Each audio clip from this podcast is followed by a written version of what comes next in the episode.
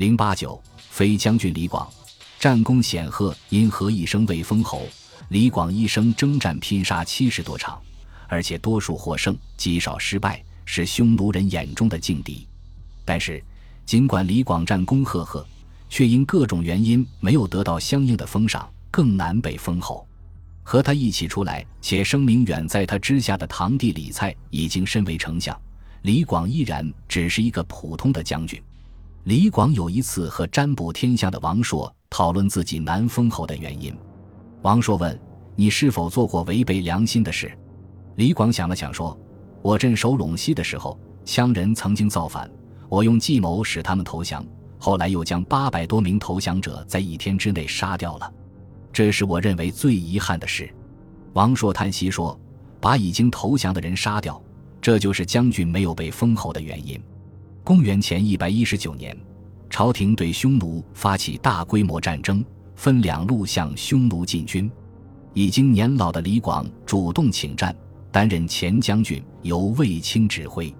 李广在行军途中经常迷路，等到会合地点时，已经迟了几天。手下的人叫李广的部下到卫青那里去请罪，谁知李广气愤地说：“我的部下没有罪，迟到的责任在于我自己。”要审问就审问我一个人。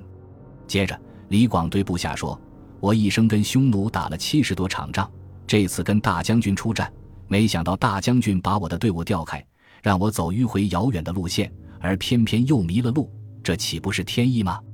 况且我已经这么大年纪了，毕竟不能同那些小吏打交道了。”说完，拔刀自刎。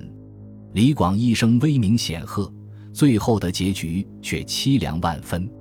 李广是个很有传奇色彩的将军，但是他一生却未能封侯，其原因很多。首先就是他的运气太差。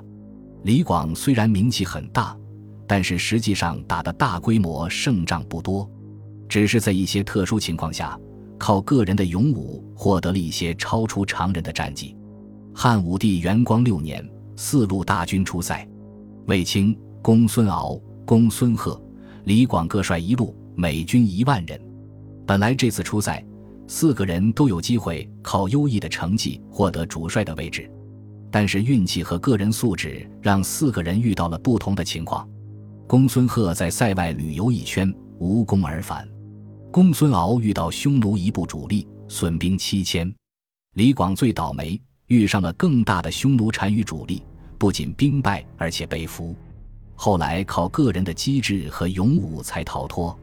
卫青的运气和战略眼光都很好，长途奔袭，端了基本不设防的匈奴圣地龙城。前面提到王昌龄的诗，实际上有很大的错误。龙城与李广无关，他从来没到过那里。龙城飞将的说法，可能仅仅是为了合辙押韵而已。另外，李广对匈奴的战绩，小仗胜，大仗败，远远够不上不教胡马度阴山的水平。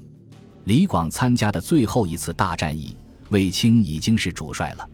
为了提拔自己的亲信立功，卫青拒绝了李广担任前锋的要求，而令其侧路袭击。但是李广的坏运气再次发生作用，他居然迷路了。这时的李广已经六十多岁了，自己知道这是最后一次参加大型战役了，不仅没立成功封城侯。还要面对军阀出那些笔杆子的羞辱、绝望加羞耻，致使他引刀自刎。一代悲情名将就此陨落，这是李广难封的运气原因。其次还有个人性格原因。纵观李广战绩，永不必说，其智谋就表现得不够出色，极少以少胜多或以计克敌的战力。此外，他的另一个性格特征也很重要。